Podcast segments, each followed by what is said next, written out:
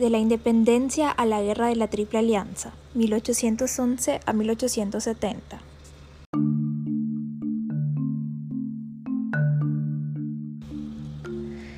En 1810, las colonias americanas iniciaron un complejo proceso de disolución del gran conjunto multicomunitario que era el Imperio Español. De los distintos movimientos de independencia, el de Paraguay, en comparación con el resto de los territorios americanos, fue un caso precoz de ruptura de vínculos con la metrópoli España y con la submetrópoli Buenos Aires. Un aspecto significativo es que el vínculo se rompió no solo precozmente, sino también abruptamente, fractura que se precipitó en la medida en que los acontecimientos de la península se conocieron y su repercusión política desencadenó el proceso de independencia. La doble abdicación, el 6 de mayo de 1808, de Fernando VII y su padre Carlos IV a favor de Napoleón, en la localidad de Bayona, la ocupación del territorio español por el ejército francés y la sustitución de la autoridad del rey prisionero por una Junta Suprema Central de Gobierno de España y de las Indias. Ante esta situación, las opciones que se abrieron eran bien la insurrección o bien la lealtad al depuesto monarca o a la autoridad que pretendía sustituirlo. Paraguay fue una de las colonias que inicialmente optaron por permanecer leales a la corona. En concomitancia con esta postura, una vez iniciado en Buenos Aires el movimiento de mayo de 1810, Asunción no respondió a la convocatoria de la primera junta porteña. Esta misma junta fue la que después de enviar emisarios con el objeto de informar sobre los acontecimientos, puso en marcha un plan para aislar al Paraguay, provincia que no reconoció la supremacía que Buenos Aires pretendía imponerle. La aceleración de los acontecimientos provocó inmediatamente interrupciones en el comercio entre Asunción y Buenos Aires, situación que se profundizó en el Congreso del 24 de julio de 1810, cuando Paraguay manifestó fidelidad al Consejo de Regencia por ser el representante legítimo de Fernando VII y declaró que se guardase armonía correspondiente y fraternal amistad con la Junta Provisional de Buenos Aires, suspendiendo todo reconocimiento de su superioridad en ella. Con la metrópoli invadida y sus autoridades buscando legitimarse y sostenerse en el poder, en las ciudades americanas adquirieron importancia vital los de derecho a libre comercio acoplados a las cuestiones de competencias en la distribución de cargos entre criollos y peninsulares, que se habían acentuado en los tiempos del reformismo borbónico. El mencionado Congreso también resolvió la creación de una Junta de Guerra con el objetivo de organizar la defensa provisional al mismo tiempo que reivindicó los derechos americanos en consonancia con la fidelidad al rey. Al revivirse antiguas competencias con Buenos Aires, se acrecentó la hostilidad, por lo que los dirigentes paraguayos, de momento, prefirieron continuar dependiendo de España lo que indica que los acontecimientos ocurridos en esta provincia a partir de 1810 no pueden desprenderse de lo que estaba sucediendo en Buenos Aires ni en la península. Esto permite observar uno de los rasgos paradójicos de la independencia paraguaya. Comenzó con la defensa del depuesto monarca Fernando VII y concluyó con la proclamación de la República y del principio de la soberanía popular término que solo se comprende acabadamente si se tienen en cuenta los usos del lenguaje propio de la época. Desde un comienzo, el movimiento independista con el que despegó la construcción del Estado-Nación paraguayo contó con una amplia adhesión popular que se extendió fuera de los ámbitos urbanos. Ranger y Longchamps médicos suizos que permanecieron seis años en el Paraguay expresaron su opinión acerca de esta participación en que la mayoría apenas sabía lo que era la independencia nacional, libertad social o política, siendo la campaña particularmente el teatro de las violencias, en la que se permitía todo si se invocaba al patriotismo y las pasiones podían impunentemente satisfacer bajo esta égida. Aparte de la efervescencia política que puede confundirse con violencia, se rescata sobre todo el sentido de pertenencia, de patria, que se manifestó apenas iniciado el proceso independista, que mostraba una superación del sentido territorial que tenían para ir convirtiéndose en un sentimiento asociado a la moral y a la defensa de intereses superiores. Los focos conspirativos e insurreccionales se potenciaron desde la marcha del general Belgrano si bien aislados, se habían propagado sobre todo entre los civiles más instruidos y acriollados, en medio de los cuales predominaba una fuerte inclinación antiespañolista y en la mayoría de ellos una enraizada simpatía porteñista. Entre los conspiradores figuraron el administrador del Taba, Yaguarón, Juan Manuel Grance, declarado porteñista y suegro de Pedro Somellera, uno de los líderes de la conspiración, también en Villarreal de la Concepción, Pedro Domeque, el cura José Fernando Samaniego y el doctor Manuel Báez se manifestaron a favor de Buenos Aires, mientras que en San Pedro de Ucuamundú lo hizo José María Aguirre. Para enfrentar al ejército invasor enviado por la Junta de Buenos Aires, se organizó una fuerza militar que todavía tenía mucho de las formaciones milicianas vigentes durante la colonia.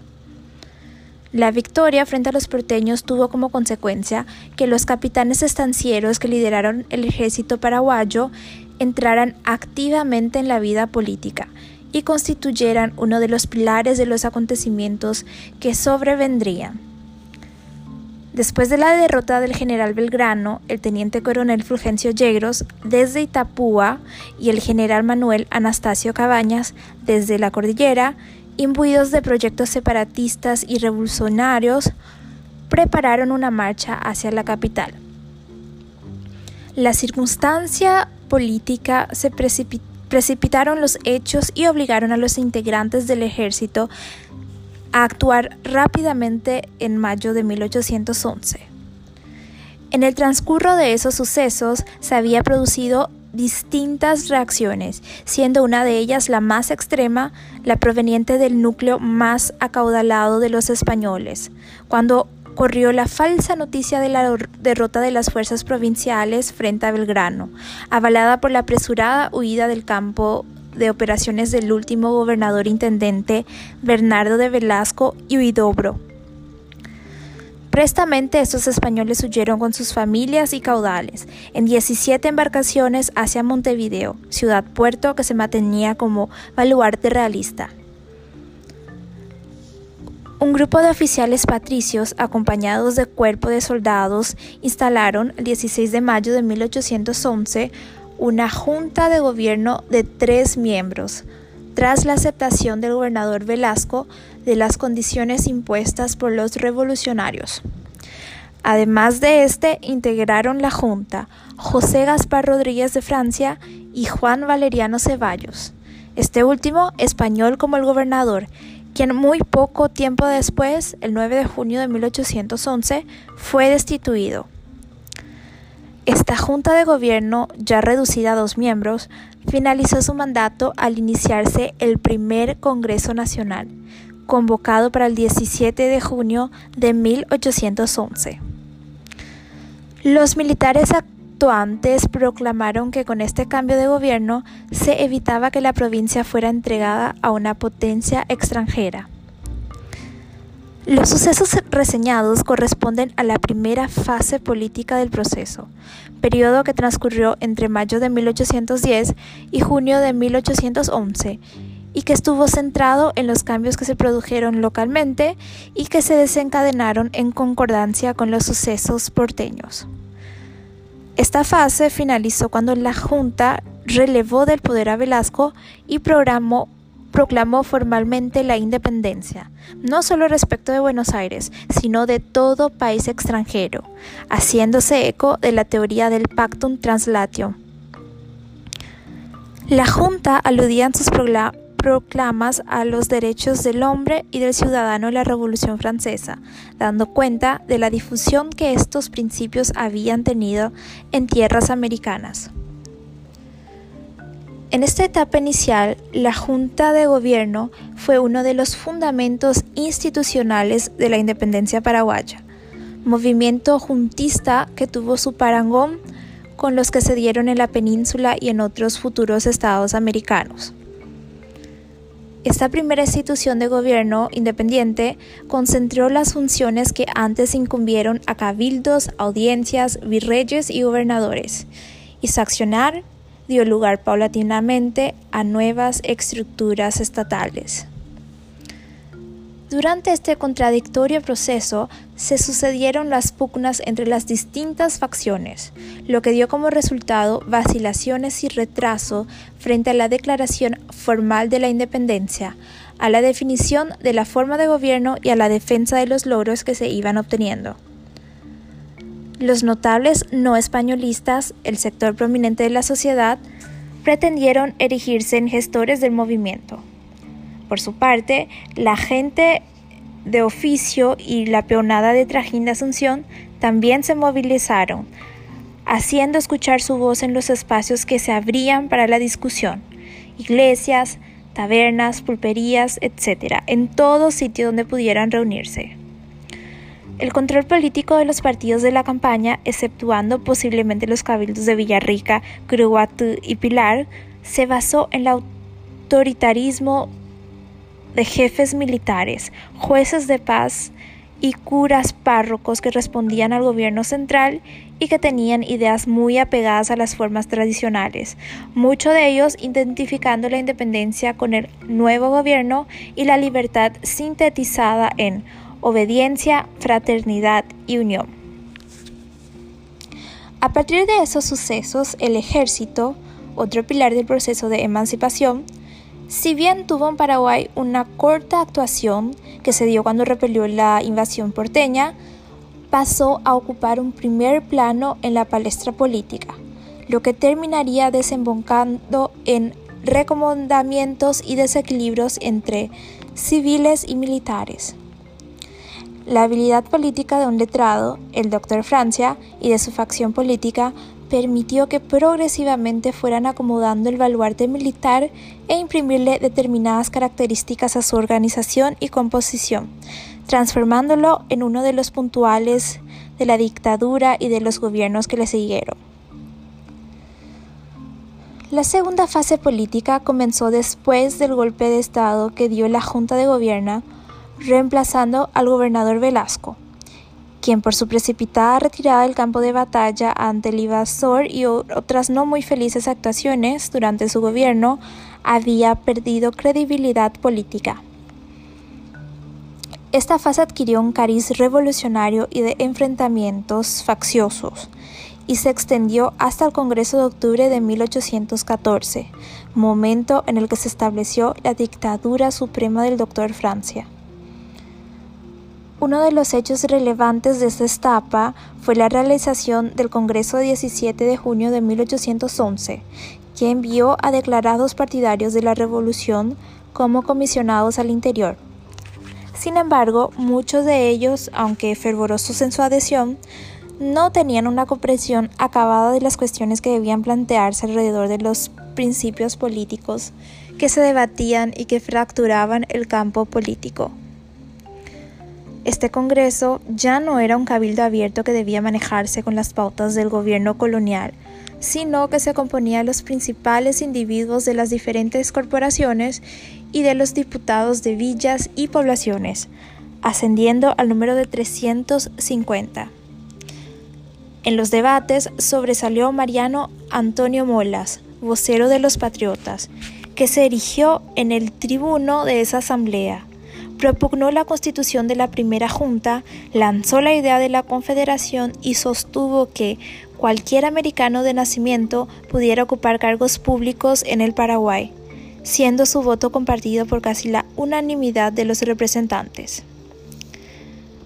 El 23 de junio de 1811, una vez terminado este Congreso Nacional, se constituyó una Junta Superior Gubernativa de cinco miembros que conformó el primer gobierno compuesto exclusivamente por paraguayos.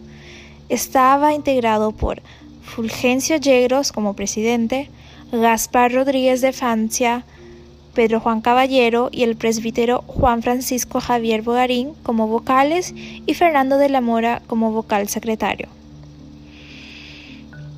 El fracaso de la Revolución Realista de septiembre de 1811, la misión de Manuel Belgrano y Vicente Echevarría, enviado por Buenos Aires, y la remoción del vocal Fray Juan Francisco Javier Bogarín, con quien el doctor Francia sostenía serias discrepancias políticas, posibilitaron que éste, quien se habría retirado de la Junta, se reintegrara, aunque por muy corto tiempo puesto que al agudizarse las contradicciones entre los distintos grupos políticos, se apartó por segunda vez el 15 de diciembre de ese año, lo que provocó otra crisis política.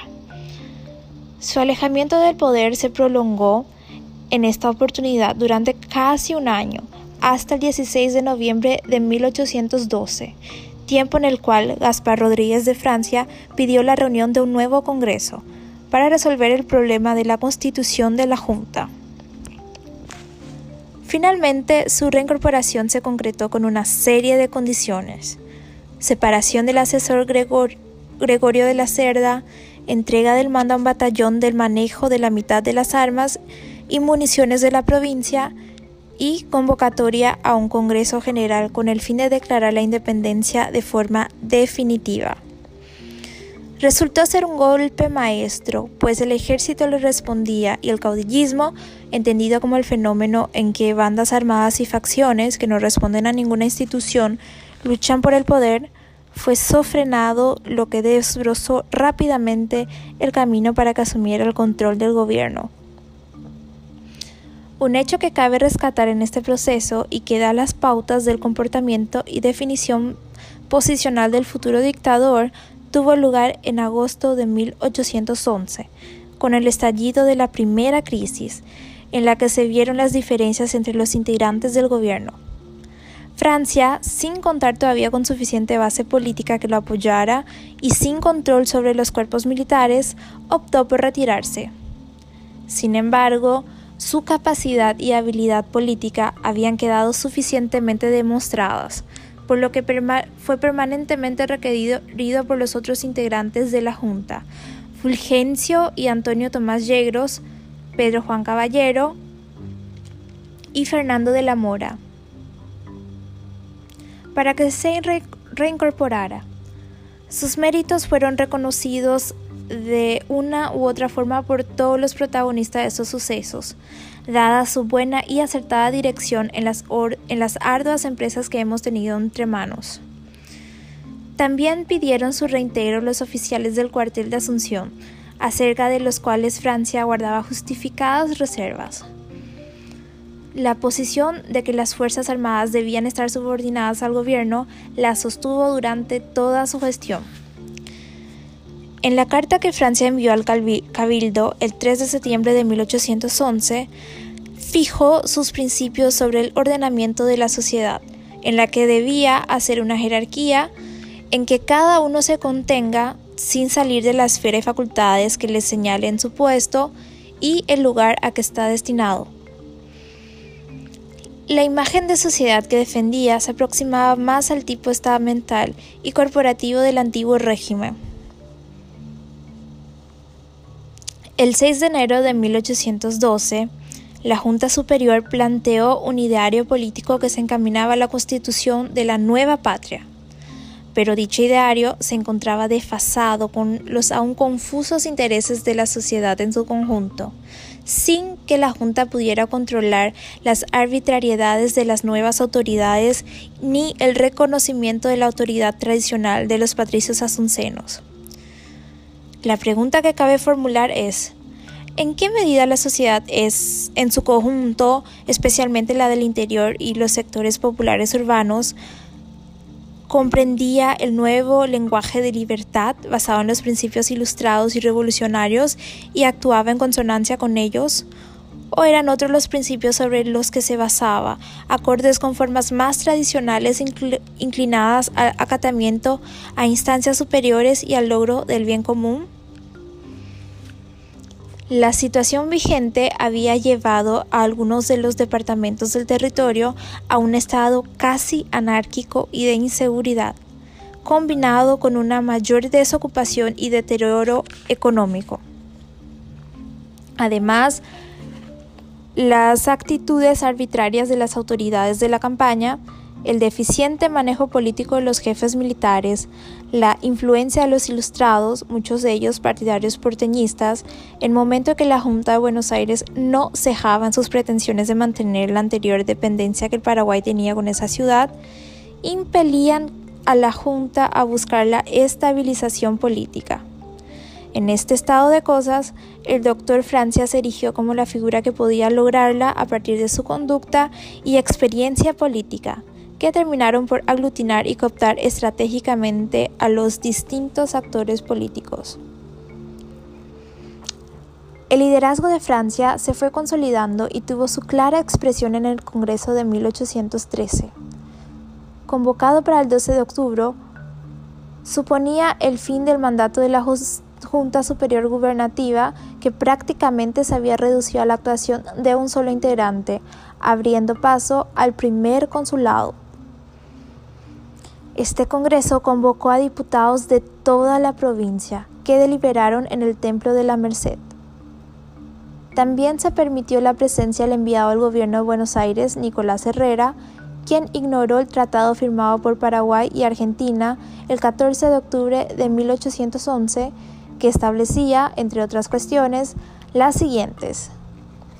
El libre comercio del tabaco, extinguiendo el estanco, la sisa y el arbitrio que anteriormente se pagaba en Buenos Aires. La supresión del derecho de alcabalas para los productos enviados desde Asunción a Buenos Aires, la conservación de los límites entre ambas intendencias hasta que un Congreso General los definiera, quedando el departamento de Candelaria, que formaba parte de la gobernación de las misiones, en custodia interina de Asunción y el reconocimiento de la independencia del Paraguay respecto a Buenos Aires, proponiendo estrechar los vínculos entre ambas partes por medio de una federación y alianza indisoluble que involucraba la unión común y felicidad de ambas provincias y demás confederadas. Pero el tratado no solo fue transgredido, sino que el triunvirato porteño no aceptó reconocer la independencia y reclamó a su vez que Paraguay colaborase en la asistencia militar y económica del ejército argentino que operaba en la banda oriental. La negativa paraguaya se basó en que sus esfuerzos estaban encaminados a la defensa de la frontera norte concepcionera frente a los portugueses como resultado, la Asamblea del año 13 reunida en Buenos Aires tampoco contó con la concurrencia de una delegación paraguaya, por lo que Paraguay siguió un accionar soberano y autónomo frente a poderes exteriores.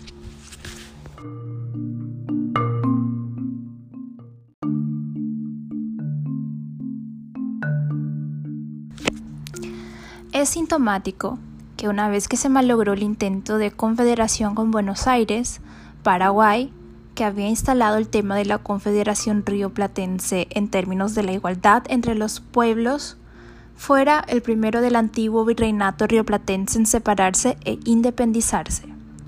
Si en el modo estamental de representación Asunción encontró una garantía para conservar la relativa autonomía de que había gozado en los tiempos coloniales y colocarse de igual a igual frente a Buenos Aires, con la implementación de nuevas modalidades de representación internas, logró separarse de la submetrópoli y constituir un Estado nacional.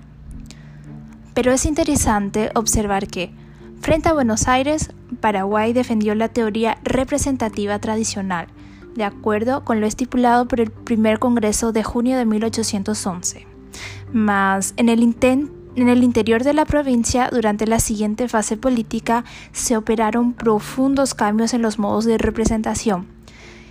que consistieron en la reformulación de las bases sobre las cuales se sostenían sus tendencias autónomas y persiguientes los fundamentos de constitución de un Estado independiente que, como otros, se estaba desprendiendo del antiguo virreinato rioplatense. Así, en este segundo Congreso, a través de una amplia convocatoria, se aseguró la incorporación de representantes de las poblaciones más alejadas del interior y, por consiguiente, la participación política de la campaña. El Congreso contó de esta manera con una importante representación popular que previamente se había reunido en asamblea en sus comunidades de origen, superando los mil diputados. Según los hermanos Robertson, siete octavos de esos diputados pertenecían a las clases inferiores y la mayoría de ellos eran partidarios del doctor Francia, puesto que la élite asuncena y sus allegados rechazaban su liderazgo.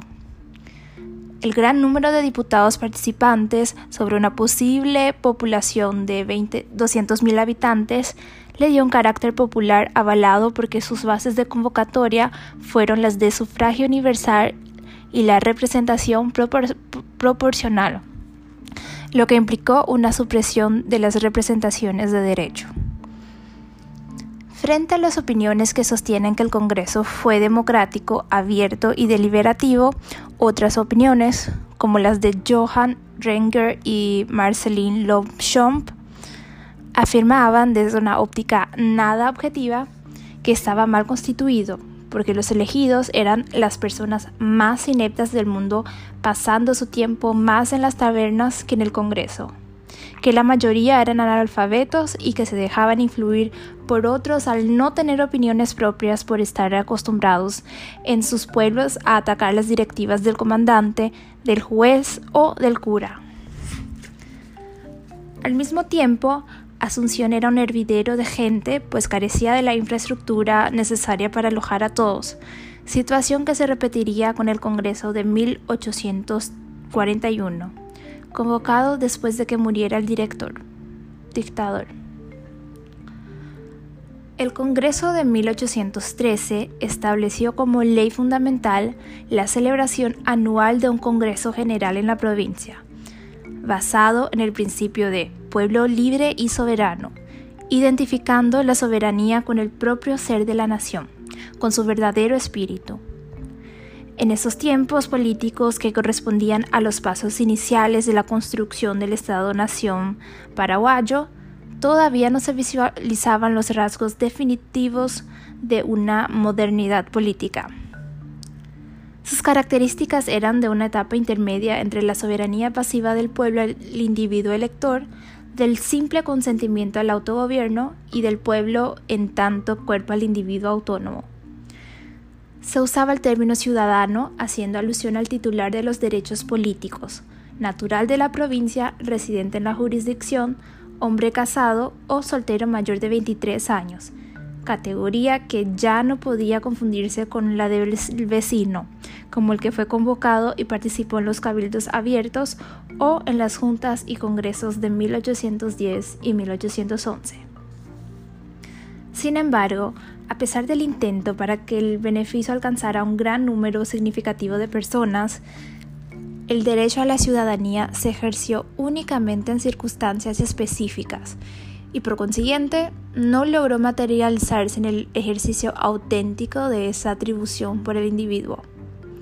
Este, como tal, había aparecido como individuo abstracto que podía ocupar un puesto en la función pública o desempeñar un cargo administrativo, desplazando la anterior necesidad de pertenecer a un determinado estamento. Se le otorgó desde el Congreso de 1811 una importancia crucial al lugar de nacimiento, aunque se aceptó también a los americanos que estaban vinculados con la comunidad por opciones político-ideológicas. Los congresos de 1813 y 1814 acogieron a un conjunto de ciudadanos que disponían de derechos políticos y conformaban asambleas que eran la representación de la nación, por lo que estaban obligados a actuar llevados por el interés general. Lo interesante es, y en esto gran medida explica el poder que recayó en Gaspar Rodríguez de Francia y su legitimidad, que surgida desde esa asamblea la forma de gobierno y los hombres que lo representaban, también terminaba el deber de los sufragantes, por lo que a partir de ese momento la soberanía residía en las autoridades elegidas y la representatividad era anulada.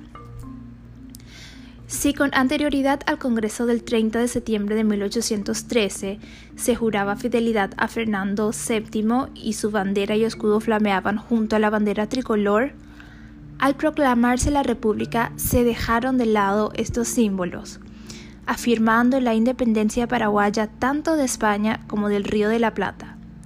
A su vez, ese Congreso estableció el consulado, régimen que significó una decidida concentración de poder y el comienzo del gobierno personal del cónsul doctor Francia, puesto que el otro cónsul elegido, el teniente coronel Fulgencio Yegros, prácticamente le delegó el ejercicio de las funciones públicas que alternadamente debían cumplirse durante su periodo consular. Durante el consulado, los extranjeros fueron empadronados. Se expulsaron entre 100 y 200 españoles a la provincia de Corrientes y se les aplicó la ley de muerte civil. Al mismo tiempo, los oponentes porteñistas fueron desplazados, algunos exilados, mediante distintas maniobras políticas. Igualmente, se estableció una estrategia de no intervención en los conflictos del Río de la Plata. Se negaron a alianzas que, según se creía, podían acarrear más problemas que ventajas, como la que buscó el caudillo oriental José Gervasio Artigas. El Congreso Nacional del 3 de octubre de 1814 dio por finalizada la institución consular y designó al doctor Francia dictador supremo de la República, con carácter temporal por cinco años, ungido por siete octavas partes de los mil diputados asistentes. Francia realizó una administración tolerante y eficaz preparándose de esta manera para el nuevo Congreso de 1816, que solo contó con 150 asistentes. En él se aprobó su designación como dictador perpetuo de la República en calidad de ser sin ejemplar, con el voto unánime de los congresistas. Este mismo Congreso resolvió que la República tuviera un Congreso General cada vez y cuando el dictador haya por necesario convocatoria que no se efectivó durante la dictadura.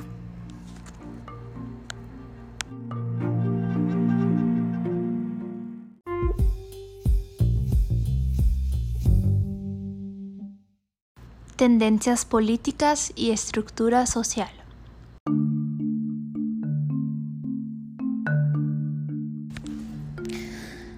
Desde los prolegómenos del proceso independista hasta que Francia asumió como dictador, actuaron distintos grupos políticos.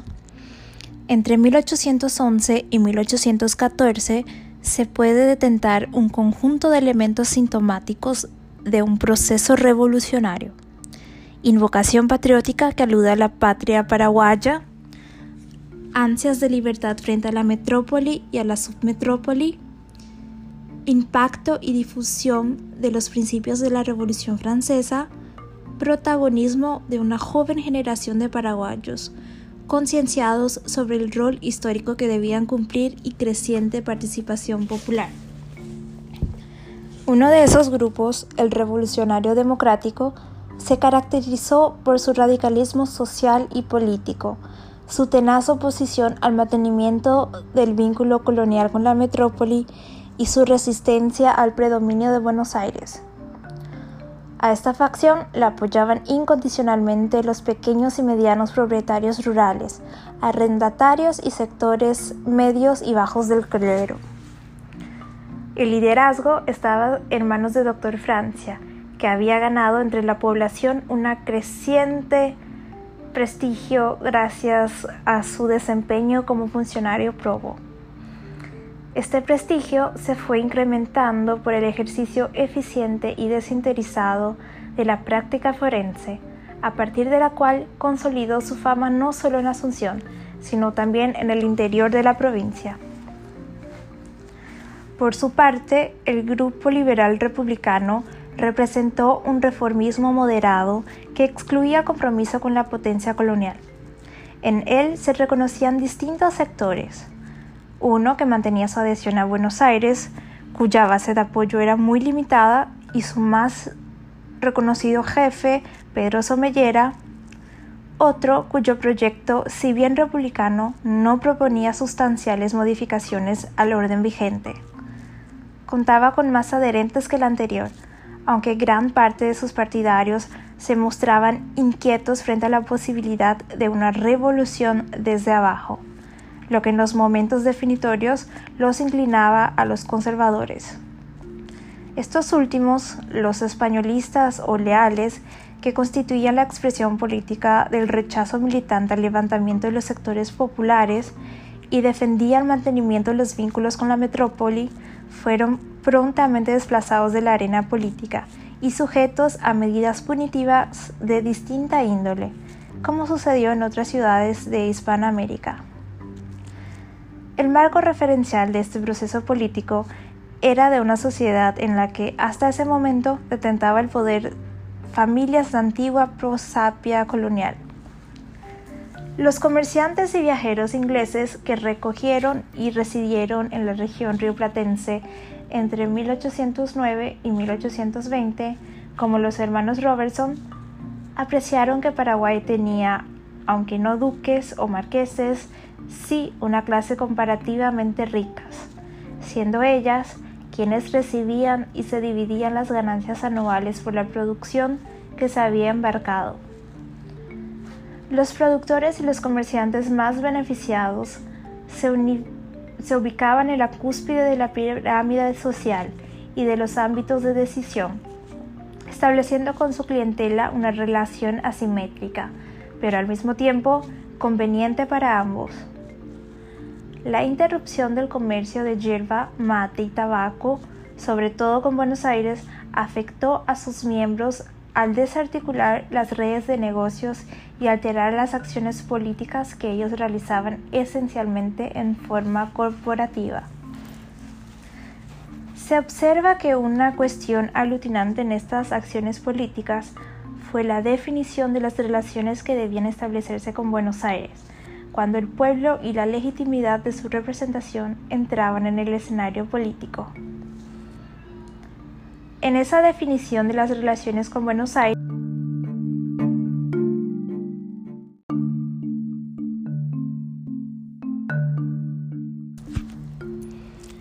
Una de las primeras medidas adoptadas por el gobierno independiente paraguayo fue el apresamiento y la expulsión, después de permanecer preso casi 100 días, del hasta entonces teniente gobernador Pedro Somellera, nacido en San Pedro en la jurisdicción de Buenos Aires, quien había acompañado en su gestión al último gobernador intendente. El doctor Francia, amigo de Somellera, le había expresado con anterioridad que era menester que cada uno sirviese a su país, que no hacía falta en el Paraguay postura que reafirmó en distintos momentos de su prolongada gestión de gobierno frente a porteños, portugueses y otros extranjeros. El caso de Somellera, como el de los otros, lleva a pensar que en el proceso político paraguayo se produjeron situaciones que fueron afirmando la identidad que se percibía como propia frente a los otros, fueran porteños, españoles o portugueses. En esta construcción identitaria, el manejo de la alteridad fue posibilitando a los actores políticos a imaginar la nación, proceso sin duda múltiple y cuyas perspectivas no redujeron la formación del Estado y de la nación solo a acciones y reacciones de las élites. Junto a ellas y en competencia, los de abajo no podían dejar de ser incorporados si se estaba pensando en un proyecto que involucraba a la población en su conjunto. La formación de naciones modernas fue el resultado de intensos conflictos, donde los distintos sectores de la población participaron con sus propios discursos e ideologías. Los cambios políticos no dieron lugar a transformaciones en la estructura de la sociedad paraguaya, que por un largo periodo mantuvo las características del antiguo régimen de tipo colonial y en consonancia con ese modelo no adoptó prácticas políticas de corte moderno ni modificó sus tradicionales costumbres de vida ni formas de sociabilidad. Hubo algunos sectores, los ganaderos en la ciudad y los comandantes, delegados y alcaldes en la campaña, que en el transcurso del proceso político que se iba desarrollando, fueron ocupando espacios de reconocimiento que se consolidaron durante la dictadura francista y que fueron cooptados plenamente por la autoridad del dictador y sometidos a sus directivas, permitiéndole así articular la trama de su régimen en todo el territorio paraguayo. Las familias patricias de los estancieros paraguayos mantuvieron presente un fuerte sentido localista y eran conscientes de la realidad de su provincia patria, según la expresión de Branislava Susirnik. Gozaban en el interior de un reconocido prestigio que generaba la independencia socioeconómica de la población, que a su vez reconocía su autoridad, afirmada por la jefatura militar, que en los distritos tenían estos estancieros, entre cuyas funciones recaía el cumplimiento del servicio de defensa y de milicia. Estos hacendados jefes militares fueron considerados peligrosos, influyentes y reacios al poder por parte del último gobernador intendente español. El tipo de relaciones establecidas entre estancieros y masa rural constituyó, sin lugar a dudas, el basamento de un caudillismo rural que el dictador Francia se encargó de reprimir. Una vez afirmado el régimen, el doctor Francia instaló una administración de corte muy centralizada, en la que controló a los funcionarios regionales quienes eran designados por su adhesión política. Al reorganizar el cuerpo administrativo y de funcionarios regionales, asalariados y revocables, se socavaron los lugares de poder heredados de la colonia. El reclutamiento preferencial de la nueva camada de funcionarios de la época independiente en capas de la sociedad antes desplazadas hizo más difícil el pacto entre los administradores y los administrados, y algunas formas de lucro se hicieron imposibles. Y por ello se sucedieron en parte los cambios y los traslados que dentro de la administración ordenó el dictador. El resultado contundente de la independencia en Paraguay fue desembarazarse de la tutela de la metrópoli España y de la submetrópoli Buenos Aires. Tras haber rechazado la intervención de Buenos Aires, en Paraguay no se produjeron ni guerra contra la metrópoli ni conflicto civil. Enfrentarse a las tropas porteñas implicó dirimir en un breve plazo una cuestión que tuvo repercusiones en distintos niveles y marcó el futuro de las relaciones entre Asunción y Buenos Aires. Fueron las relaciones entre la ciudad cabecera y la subsidiaria y las resultantes luchas faccionales las que imprimieron la tónica del transcurrir de los primeros tiempos de independencia paraguaya. Concomitante con ello y en un intervalo de poco tiempo, Paraguay logró organizarse como república soberana bajo la forma de una dictadura, forma que evoca a los dictadores de la República Romana, a quienes en tiempos difíciles se les conferían atribuciones extraordinarias y autoridad suprema. De igual modo, el consulado evoca las formas de gobierno en la antigua Roma, pensando en una institución que, por su composición, brindara desde el Ejecutivo controles y contrapesos al sistema.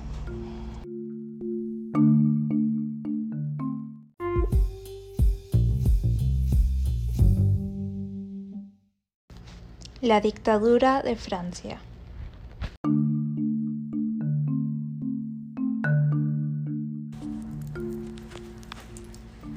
Iniciado el proceso de independencia, las rivalidades faccionales fueron de corta duración al imponerse la autoridad indiscutible y legitimada del doctor Francia, quien se erigió en portavoz del pueblo soberano al asumir como dictador. La legitimidad que en el antiguo régimen personificaba el soberano fue reemplazada por la de la nación cuya representatividad residía en el dictador de la República. Este eliminó la competencia entre poderes, ofreciendo protección a cambio de obediencia. La simple copresencia jurídicamente no jerarquizada de muchos grupos políticos en el interior de un conglomerado social comportó, de hecho, el riesgo de conflictos de lealtad y, en definitiva, de guerras civiles que no se dieron en Paraguay. El monopolio político estuvo definido por la coerción y en estrecha conexión con el fiscal y fue ejercido en el interior por medio de un férreo control político y social. Y frente a los otros estados, a través de la implementación de medidas de clausura de las fronteras y de refuerzo de los cuerpos militares a quienes la dictadura privilegió.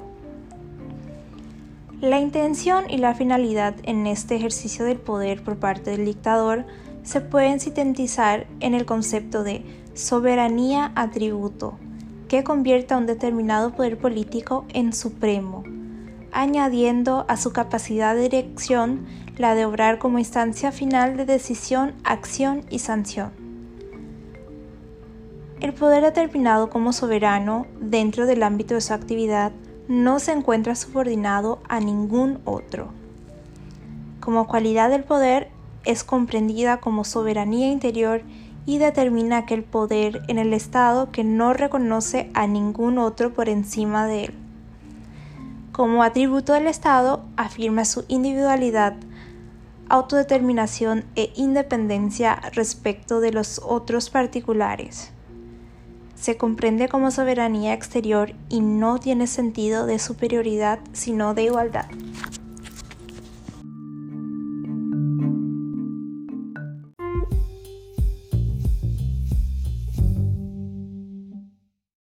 Las relaciones exteriores bajo Francia.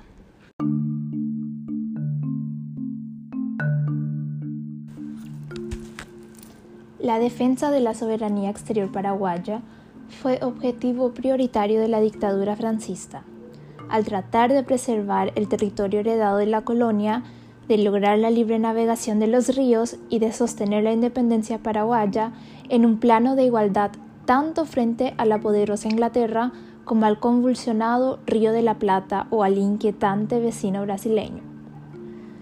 En condiciones de amenaza exterior permanente, el Paraguay cerró y protegió sus fronteras de acuerdo con las condiciones externas, de tal manera que ese aislamiento fue un elemento condicionante de la política de la dictadura que proclamó sus derechos al condominio de los territorios heredados de la colonia. Las relaciones establecidas con el Imperio de Brasil venían marcadas desde los tiempos coloniales, cuando incursiones portuguesas entraban en territorio paraguayo, en especial en la región ocupada por las misiones jesuíticas. Esta política expansiva fue seguida con constancia y capacidad por los estadistas de Brasil independiente. En los primeros años del gobierno del Dr. Francia, el comercio con los portugueses no sufrió interrupción la dictadura no desconocía las ventajas de establecer un tráfico fluido, pero por encima de ellas primó la defensa de la soberanía paraguaya. Hacia 1818 los portugueses acrecentaron sus fuerzas en el Mato Grosso y el dictador ordenó cortar cualquier tipo de relación y prohibió al año siguiente todo intercambio. A partir de este momento, la frontera norte se mantuvo cerrada hasta la muerte de Francia, a pesar de distintos intentos de los portugueses para reabrirla. El imperio brasileño buscó la neutralidad paraguaya en la inminente guerra cisplatina contra las provincias unidas del Río de la Plata, y para ello designó en 1824 a Antonio Manuel Correa de Cámara como cónsul comercial con residencia en Asunción.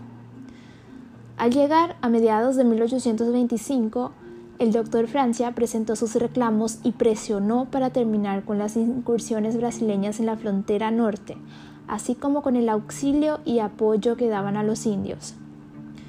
Correa reconoció las quejas como legítimas y le aseguró que las violaciones serían detenidas.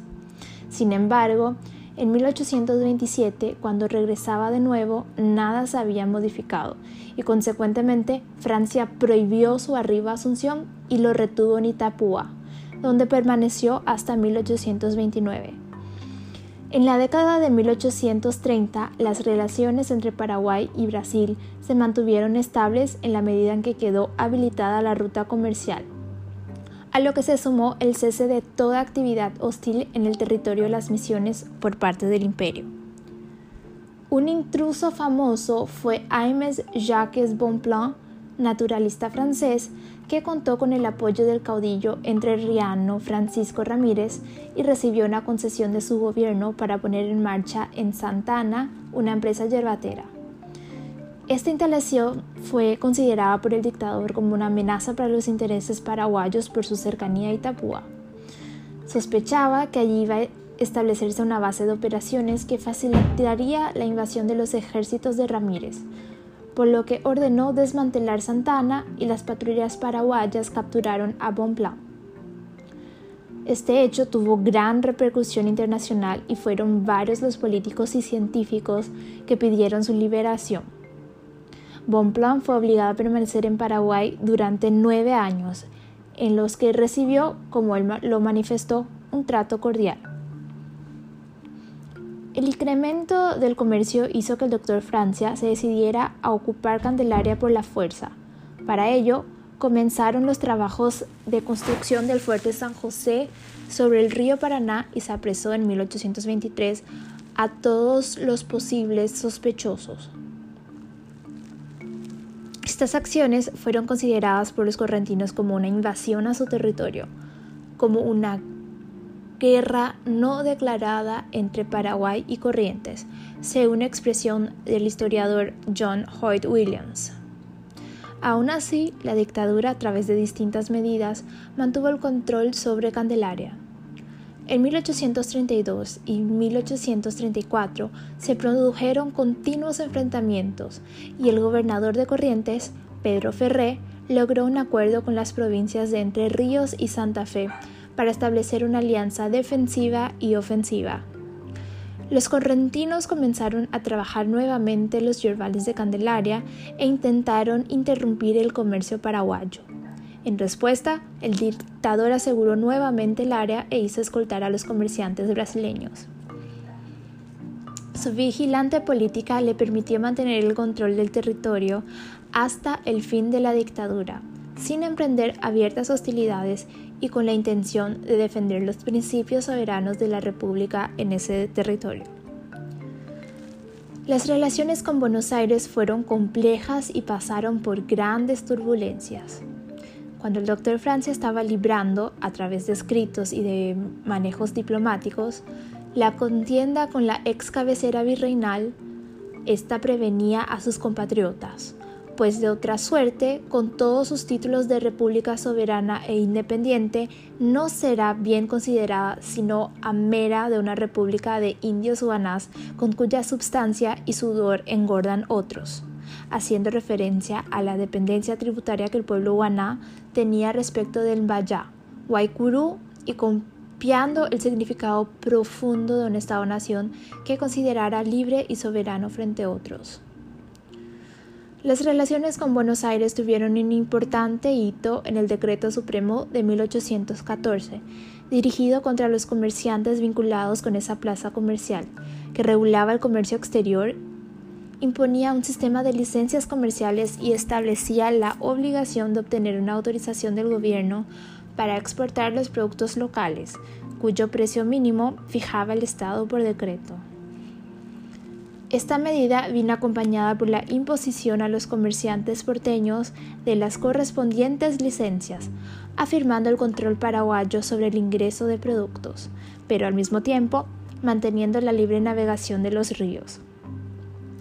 Francia sostuvo con firmeza que las naciones independientes solo comercian con quien quieren, cuando y como quieren, y les acomoda, cesando cuando no lo consideran conveniente por cualquier motivo.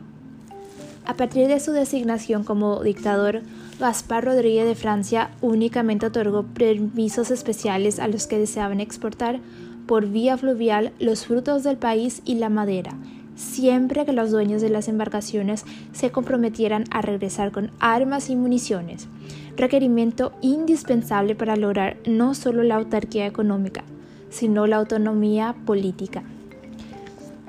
En definitiva, logró imponer el control estatal sobre el comercio exterior, que hasta 1814 había estado principalmente en manos de españoles y porteños. Después de la frustrada experiencia con los hermanos Robertson, la desconfianza de Francia hacia los extranjeros fue total, pero más con los porteños, quienes con la aplicación del reglamento de septiembre de 1812 habían duplicado los grávames cobrados por Buenos Aires sobre los productos paraguayos. Esta ciudad formalmente había autorizado libre comercio, pero en realidad exigía el pago de impuestos superiores a lo pactado, regresaba las cargas paraguayas y bloqueaba el río, presionando para que Paraguay aportara para la defensa común. Fue en este momento cuando Francia privilegió el tabaco alrededor del cual hizo girar los derechos soberanos de la provincia, expresando que ningún pueblo tenía el mismo derecho para establecer ni perpetuar estancos en otro, aludiendo a las restricciones que pesaban sobre Paraguay durante la colonia. En 1814, los porteños utilizaron la reglamentación sobre la yerba mate como una de las tantas estrategias para no permitir la separación del Paraguay, presionándolo para que volviera a la órbita porteña. Los asaltos combinados y los enfrentamientos entre federales y unitarios en el territorio rioplatense contribuyeron a devastar el comercio paraguayo.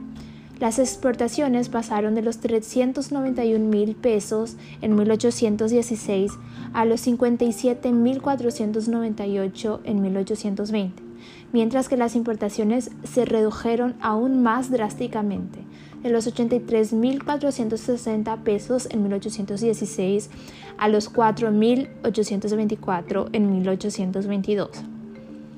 Los comerciantes, cuyos depósitos hallaban repletos de hierbas y tabaco, vieron su capital no solo improductivo, sino decreciendo día a día como consecuencia del deterioro que sufrían sus productos y el incremento de los gastos generados por mantenerlos en depósito. El control de gobierno se fortaleció después del complot de 1820, un vasto movimiento conspirativo para derrocar al régimen en el cual estuvo involucrado buena parte de la élite terrateniente en convivencia con Buenos Aires y en el que participaron supuestamente Fulgencio Yegros, Pedro Juan Caballero, Manuel Iturbe, Miguel Montiel, el doctor Juan Aristegui y los hermanos Acosta, entre otros. Los dirigentes fueron apresados y sus bienes fueron confiscados. Pero en 1821 se descubrió otra conspiración vinculada al caudillo entre Riano Ramírez, por lo que los cabecillas fueron condenados a muerte y fusilados. Otros quedaron confinados en prisiones del interior del territorio y algunos implicados lograron escapar refugiándose en Buenos Aires. Así, en 1822, el doctor Francia ordenó el cierre definitivo de los puertos paraguayos a través de los cuales se conectaban con el exterior. Pilar Itapúa y de las fronteras con el Imperio del Brasil y con las provincias del Río de la Plata. Únicamente el puerto de Itapúa en 1823 fue habilitado como una vía de comercio legal, una válvula que el gobierno controló. Los efectos deseados eran reducir el contrabando y obligar a los comerciantes particulares a no operar sin licencias, a pagar los derechos impuestos y a respetar los precios que fijaba el Estado. Posteriormente, a partir de 1829, se abrió el puerto de Pilar, aunque con una corriente de intercambio de menor cuantía con la que pasaba por Itapúa.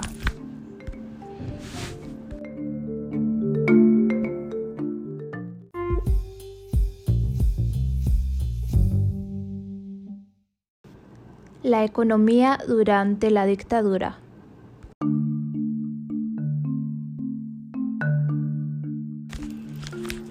Desde 1830, el gobierno francista buscó dar salida a los productos paraguayos y descongestionar la producción acumulada.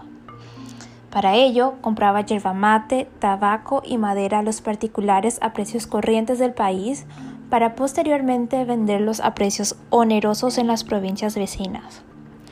Con esta medida pretendió apoyar a los productores y en cambio grabar con una contribución a los comerciantes que realizaban el tráfico Asunción y Tapúa, que se había incrementado a partir de 1834 lo que provocó el retiro a la campaña de muchos de esos negociantes, donde podían vivir sin mayores exigencias económicas. Ese apoyo al campesinado estuvo acompañado en la última década del gobierno de Francia por una reducción de la alcabala y la abolición del diezmo, reemplazado por la contribución fructuaria de verano e invierno, un impuesto del 5% sobre las cosechas de esas temporadas. En cuanto a los impuestos, durante la administración en la dictadura, estos disminuyeron drásticamente. Así, de 222.131 pesos en 1816, el 84% del ingreso total, se pasó a 31.084 pesos en 1840, o sea, el 16,5% de las recaudaciones. El objetivo no era solo su reducción, sino la búsqueda de nuevas fuentes de rentas en el marco de una economía más equilibrada y diversificada, siendo esta regulada por el Estado. A pesar de su estructura productiva y del restringido mercado interno, la economía paraguaya no podía mantenerse en una autarquía total. necesitaba utensilios para el artesanato, herramientas diversas para los trabajos rurales, tejidos de buena fabricación, etc. El Estado ejerció un estricto control del comercio, tanto externo como interno. Participó directamente de las transacciones al comprar efectos y vender mercaderías de sus propiedades. Contó para ello con las denominadas tiendas o almacenes del Estado, depósitos donde se guardaban los bienes estatales. Igualmente, el gobierno realizó actividades mercantiles que correspondían, la mayoría de las veces, a simple pagos in natura a causa de la escasez del numerario. Por eso, la hierba y el tabaco costearon la parte esencial de las importaciones. Esto significó una compensación para un buen número de comerciantes paraguayos frente a la pérdida de los mercados extranjeros de esos productos a causa del control estatal. El comercio experimentó un mayor impulso en la década de 1830, la década dorada de la dictadura, la expresión de José Vázquez. A pesar de las marcadas dificultades en las relaciones comerciales entre Corrientes y Pilar, estas se mantuvieron incluso después que se estableciera la ruta entre San Borja e Itapúa a través del río Uruguay. El comercio se caracterizó por la regularidad, sin alzas espectaculares ni bajas calamitosas, lo que permitió asegurar al Tesoro Público apreciables rentas, provenientes principalmente de los impuestos sobre ventas. Toda mercadería introducida en el país debía forar, es decir, tasarse a los efectos de conocerse el monto sobre el cual recaerían los impuestos. Después del aforo, operación que se cumplía en Asunción con la personal asistencia del dictador, se hacía el ofrecimiento de frutos del país por parte de la tesorería, a cambio de las facturas que interesaban al Estado o la tierra pública. Al no fijar el comercio en valores o precios preestablecidos, sino en la utilidad o valor de uso de las importaciones en relación con la cantidad de trabajo requerido para producir el artículo de exportación, el Paraguay adquirió sus importaciones en trueques por sus exportaciones, sin incurrir en déficit en la balanza comercial.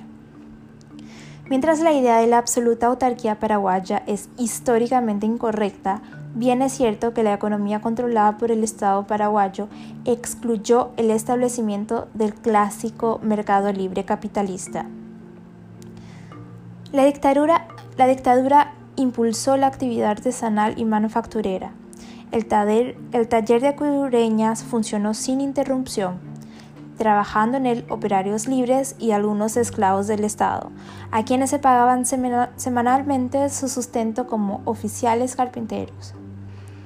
Mayor amplitud tuvo el ramo de la armería dedicado a la fabricación de fusiles. En 1816 existían dos talleres, uno en Asunción y otro en Pilar, que era el centro de acantonamiento de tropas con un número importante de oficiales y operarios, a quienes se abonaban sueldos mensualmente.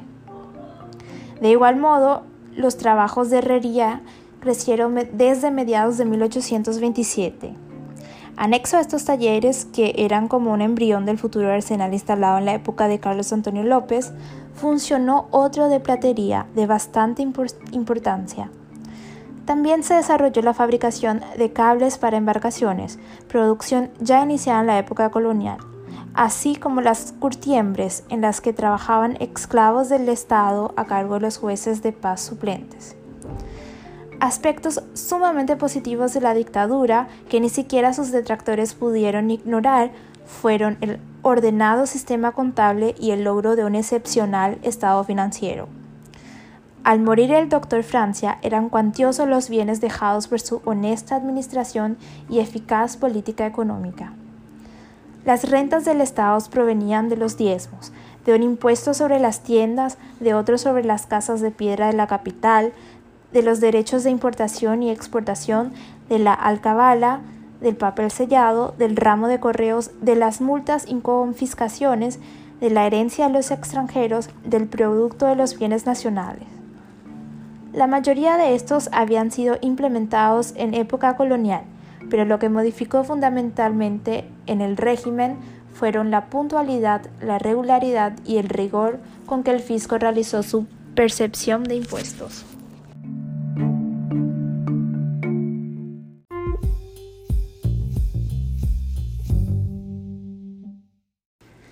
El ejército y la administración durante el Estado francista.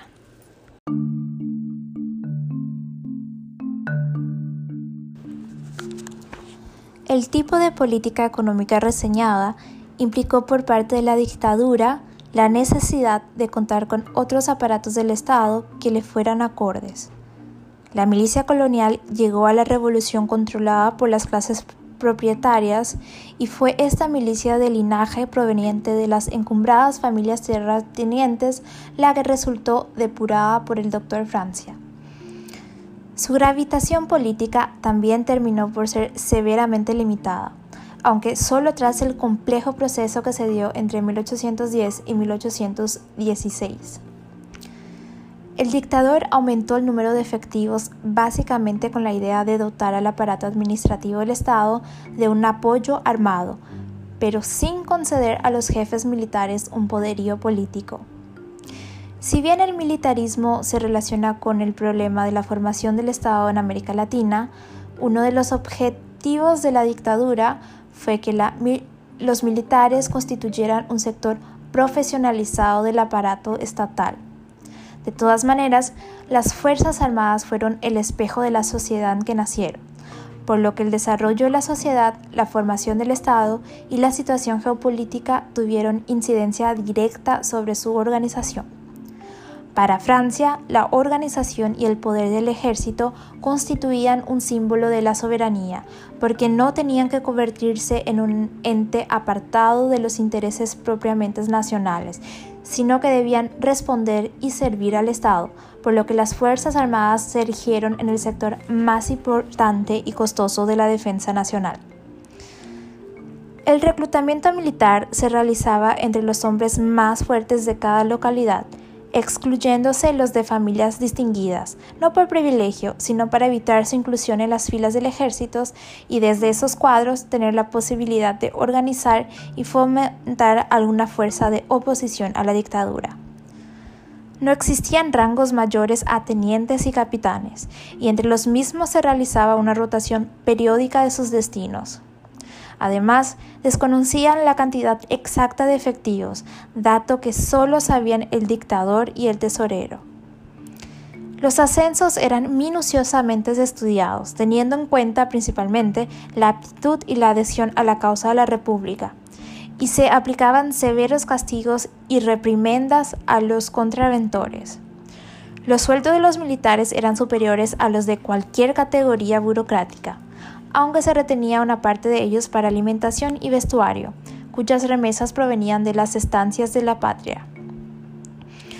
La administración de la dictadura también se centralizó en la persona del propio Francia, de quien dependían directamente todos los funcionarios, desde los residentes en Asunción, como el secretario de gobierno o fiel de fechos, hasta el más insignificante escribiente del pueblo.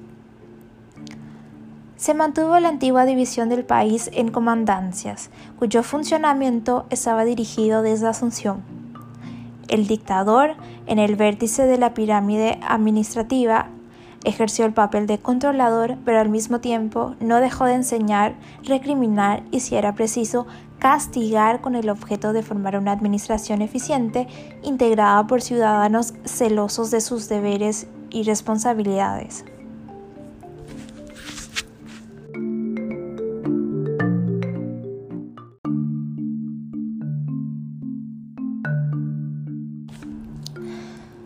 La administración la integró un personal nuevo, partidario del régimen, extraído no ya de los sectores privilegiados, sino de aquellos que no habían gozado de una instrucción que los capacitara para ejercer las tareas de gobierno. En Asunción, bajo las órdenes directas del dictador, funcionaba la Secretaría de Estado, sin ningún poder de decisión ministerial, y el Ministerio de Hacienda y Tesorería. El secretario o fiel de fechos era responsable de la autenticidad de los documentos y de su remisión, pero no pasaba de ser un amanuense que recibía toda la documentación dirigida al doctor Francia, quien durante todo ese periodo realizó una labor gigantesca, metódica y continuada. En el Ministerio de Haciendas y Tesorería ninguna operación se realizaba sin licencia del dictador, quien consideraba las finanzas públicas una de las claves del mantenimiento de su política, por lo que no permitía la deshonestidad ni el fraude. Dentro del sistema de las finanzas públicas, en las villas y partidos, se encontraban los receptores de impuestos y en los pueblos de indios los administradores de temporalidades, funcionarios similares a los existentes durante la colonia. Los efectos y el metálico recibidos en nombre del Estado eran transportados por tropas del ejército a Asunción, donde pasaban a la tesorería y a los almacenes o tiendas del Estado, con administradores que completaban el cuadro del personal mencionado. El Cabildo, la particular institución del régimen español en América, llegó a la dictadura como un engranaje más de la maquinaria administrativa y tampoco escapó al proceso centralizador. El cabildo, como ovación del españolismo, experimentó modificaciones a partir de 1811, al estar sus cargos ocupados por adeptos al doctor Francia. El libro capitular solo registró los dictados del dictador que le llegaban por escrito en forma de notas, decretos o autos supremos o de manera verbal.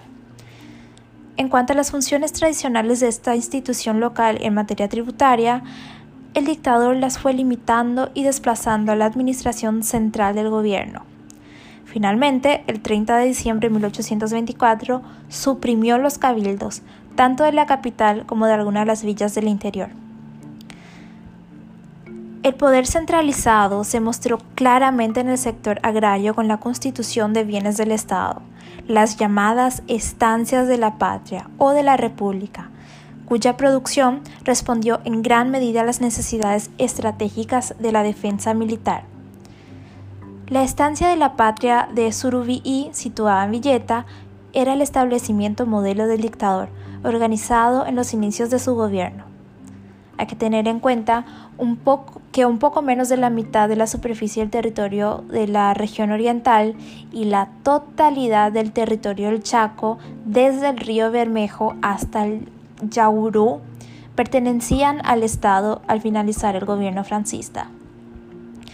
Estos bienes territoriales del Estado se habían formado con las tierras de propiedad de la corona española, con las que fueron del dominio de la Iglesia Católica y de sus instituciones, adjudicadas al Estado por la Ley de Reforma de Regulares del 20 de septiembre de 1824, y con los bienes de los adversarios políticos y de algunos españoles, confiscados por orden de la dictadura.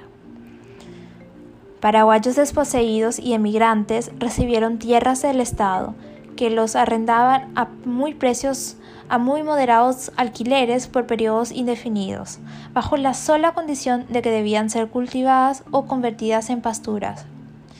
Esas tierras mantuvieron por lo menos 49.000 personas, es decir, el 13% de la población del país. En otras palabras, aproximadamente uno de cada ocho paraguayos vivió en su propia granja o estancia arrendada al gobierno.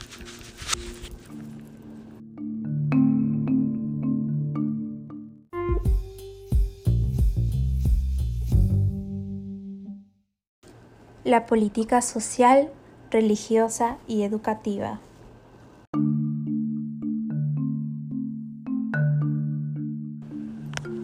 Francia se por el principio el bien particular debe ceder al bien común y general, teniendo como objetivo la defensa de la soberanía.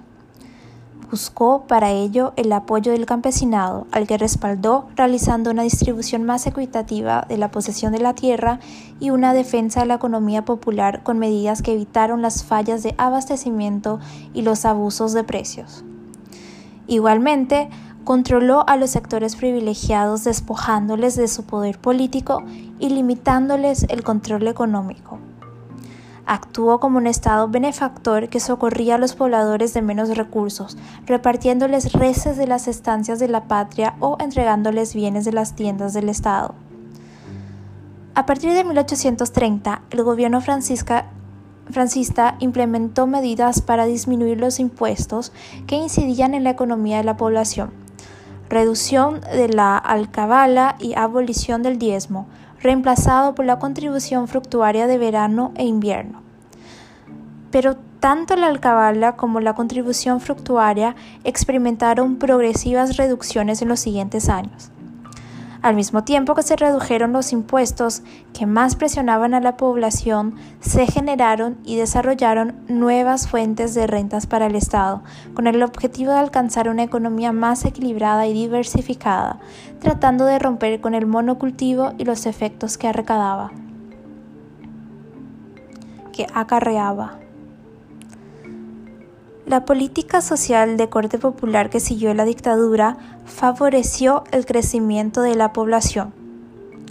El total de habitantes en 1846 era de 233.394 y el promedio de personas por familia de 9,80 lo que significaba que Paraguay en un lapso de 47 años había experimentado un crecimiento en cifras absolutas de 125.324 habitantes y del 101.5% en cifras relativas. La mayor parte de la población se concentraba en torno a un semicírculo de aproximadamente 200 kilómetros, cuyos extremos eran Asunción y Villarrica. Dentro de dicha área, Asunción sumaba el 4.9% de habitantes y los actuales departamentos Central el 19.92%, Cordillera 17.18% y Guairá el 7.59% de los habitantes. Las tres cuartas partes de la población total del país residían en esta región, que ocupaba un área de 11.000 kilómetros cuadrados. Las implicancias de este tipo de política fueron ventajosas para el conjunto de la población. El régimen sostuvo que se debía beneficiar a una mayoría, por lo que se propuso minar los privilegios de los grupos de poder tradicionales, eliminando cualquier tipo de oposición contestataria. Para conseguirlo, Francia en muy corto plazo ocupó un lugar indiscutible en la toma de decisiones y de medidas públicas, legitimando y sosteniendo su derecho a mandar y en consecuencia a ser obedecido en una república soberana e independiente. En Paraguay la modernidad tardó en expresarse y configurarse porque no se dieron transformaciones en las pautas sociales y culturales e incorporaciones de prácticas modeladoras en cambios en la sociedad civil y en el Estado acordes con una política moderna. Esto también se visualizó en el cuerpo doctrinario jurídico, cuya base fundamental durante el francismo y en los primeros tiempos del lopismo siguieron siendo básicamente las leyes y los códigos que rigieron durante la colonia, excepto que el Ejecutivo estableciera lo contrario al hacer uso de esa concentración de poder de la cual gozaba. Con respecto a la influencia de la Iglesia, se puede pensar que en la política religiosa implementada por Francia se entrelazaron de una manera compleja los principios de la Ilustración y una razón de Estado revolucionario pragmática. El dictador se mostró como un gobernante sin ataduras religiosas, pero a su vez convencido de, que, de la necesidad de la religión para la estabilización del orden social. No dudó, por consiguiente, en ordenar la expropiación económica como condición para un sometimiento riguroso de toda oposición clerical, así como el pago oficial al clero y la sujeción del culto a los intereses estatales. Se puede pensar en una iglesia subordinada al Estado mediante un proceso de nacionalización de la iglesia. Contradictoriamente, se mantuvo la influencia de los países, cimentada en las creencias populares una combinación entre creencia y racionalización que le permitió al gobierno mantener determinados controles sobre la población. Fue el Estado dictatorial el que centralizó y representó mucho de lo que anteriormente se hallaba depositado en la Iglesia. A partir del descubrimiento de la Gran Conspiración de 1820, el gobierno obligó al, clero a prestarle juramento de lealtad y abolió el fuero eclesiástico lo que quebró el esquema corporativo heredado de la colonia. Profundizó esas medidas con el cierre del Real Seminario de San Carlos en 1823 y con la confiscación de sus tierras. Para tener una idea de su magnitud, 876 familias recibieron los lotes cuando se hizo la división de las mismas. Estas últimas medidas fueron las que le acarretaron las más punzantes críticas de los partidarios de mantener las relaciones entre Estado e Iglesia tal como se habían heredado de la colonia. El aparato eclesiástico siguió cumpliendo con sus funciones, es decir, la institución eclesial se mantuvo transformada e inserta en el cuerpo de un Estado-nación en formación, y por lo tanto debía respetar los principios gubernamentales e inclinarse frente a los intereses de la nación. El gobierno asumió el control financiero y el sostenimiento económico de la Iglesia, a pesar de que las tasas eclesiásticas de diezmo y cuatropea no siempre fueron utilizadas para sostenerla, sino que se destinaron para gastos de la tropa. La relación Iglesia-Estado problema que ocasionó largos y costosos enfrentamientos en otros países americanos, fue resuelta en un corto tiempo por la dictadura al imponer el criterio acorde con las transformaciones del Estado y viendo a la Iglesia como una rémora que necesitaba remozarse al ritmo de los nuevos tiempos. Sin embargo, hay que reconocer que a principios de la década de 1840 el, clero católico estaba integrado por solo 56 sacerdotes. La mayoría de ellos eran ancianos y enfermos, según informaron al Papa Gregorio XVI los cónsules Carlos Antonio López y Mariano Roca Alonso. No se podía obviar tampoco el importante papel que la Iglesia había tenido en el ámbito educativo por lo que correspondía ahora al gobierno fomentar y apoyar la educación elemental básica. En parte se instruía con el catecismo patrio reformado, preparado por, Francia y de lectura obligatoria en las escuelas públicas de primeras letras, donde se resumían los principios de su régimen el catecismo era el régimen regulado por principios sabios y justos, fundados en la naturaleza y necesidad de los hombres y en las condiciones de la sociedad aplicable al pueblo porque el hombre, por muy buenos sentimientos y educación que tenga, propende al depotismo siendo el actual primer magistrado el que se ocupaba de nuestra prosperidad y bienestar. El catecismo también denotaba a los que declamaban contra su sistema que eran los antiguos mandatarios que propendían a entregarnos a Bonaparte y los ambiciosos de mando, aseverando que el sistema era bueno y que esto se probaba con hechos positivos como haber abolido la esclavitud sin perjuicio de los propietarios y reputar como carga común los empleos públicos, con la total supresión de los tributos. En cuanto a las rentas del Estado, planteaba que los tributos podían ser reducidos de manera que nadie sintiese pagarlos, lo que era posible trabajando todos en comunidad, cultivando las posesiones municipales como destinadas al bien público y reduciendo nuestras necesidades, según la ley de nuestro Divino Maestro Jesucristo. El resultado del sistema era ser felices, lo que se conseguía si se mantenían vigilantes contra las empresas de los malos, entiéndase los opositores al sistema. Finalizaba invocando a Dios que conservara el sistema en cuanto sea útil.